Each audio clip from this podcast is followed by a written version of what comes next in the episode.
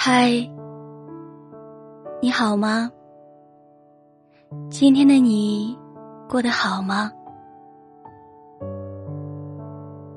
不论你今天过得怎么样，我的声音都会一直陪着你。每晚用故事和你说晚安，愿今天晚上的你能有个好梦。声音是有温度的，希望我的分享你会喜欢。今天想给大家分享的是，见一面吧，我想你了。微博上有句话是这么说的：这辈子最讨厌的事情就是等，等公交，等红绿灯，等排队轮到自己，等电影的开场，还有等你的消息。在微信上的喜欢，可能就是这样的吧，因为见不到，能做的就只有无止境的等待，等待消息，等待回复，等待对方的朋友圈。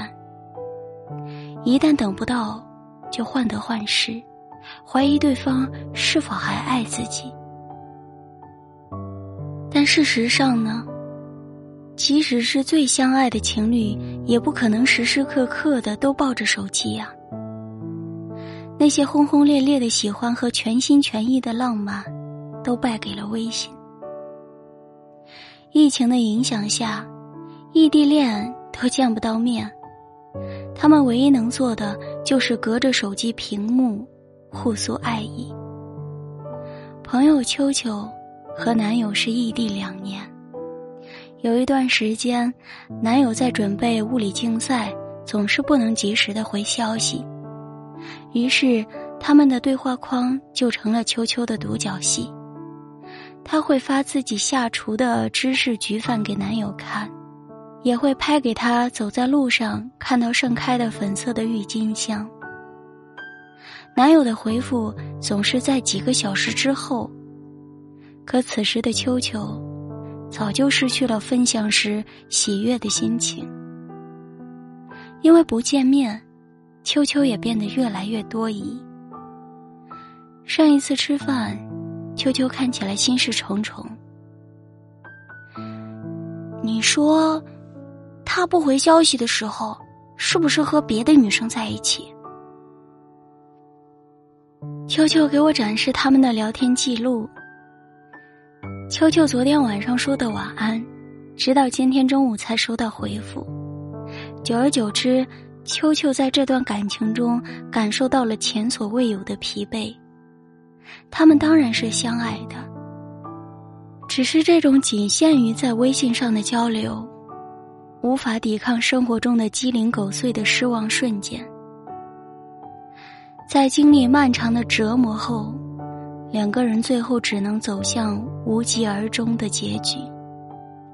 开往春天的列车，曾经有这样的一句话：“如果那一天我知道是我们最后一次见面，我一定会穿的漂亮一点，面对面望着彼此说再见，而不是像现在这个样子，发个微信就宣告了我们感情的结束。”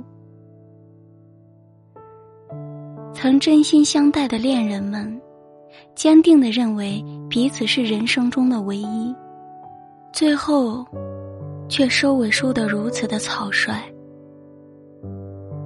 都说微信上的交流是无法琢磨的，因为看不到对方的表情，也听不到对方的声音，能琢磨的只有文字中表达的语气和标点符号。一旦对方回复的字数少了，或者用了句号，就会觉得对方生气了，或者是想要敷衍。微信上的交流，繁琐无聊的话题也占了大多数，能够聊起的话题也只是繁琐的日常，花前月下变成了一日三餐。有时，还会得到对方看似敷衍的回复。当其他情侣都可以相互依偎在一起欣赏一部爱情电影，窝在沙发里喝着冰可乐。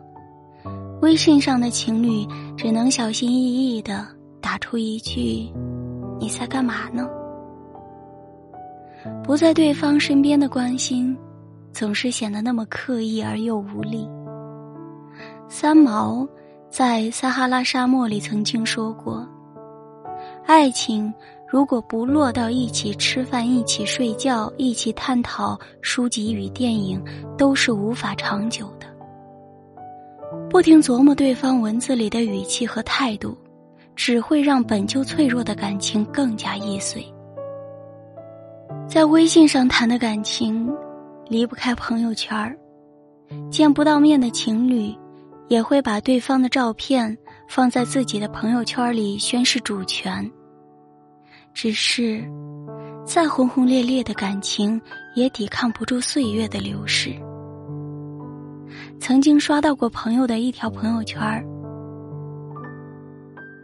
设置了朋友圈半年可见，可我们的合照还是半年前发的。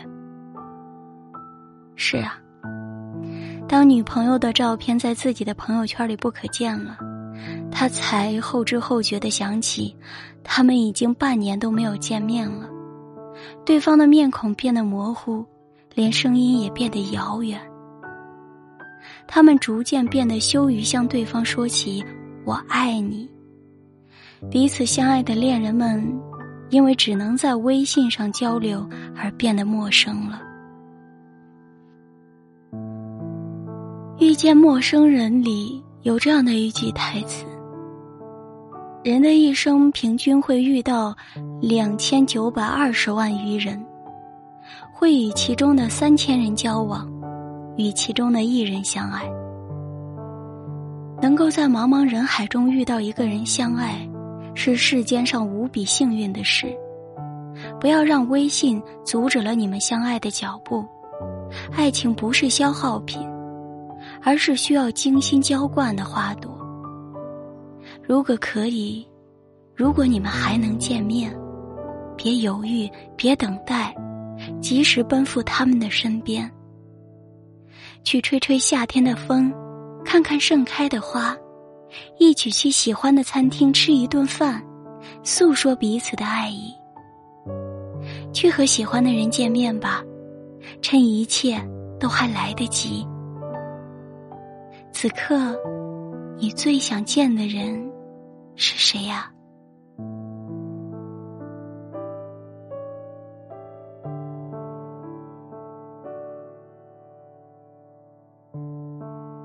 好了，今天的分享就到这里。好好珍惜身边的人，同时我也珍惜你们。谢谢你们的陪伴，我也在陪伴着你们。我是新蕊，我在武汉，和你说晚安。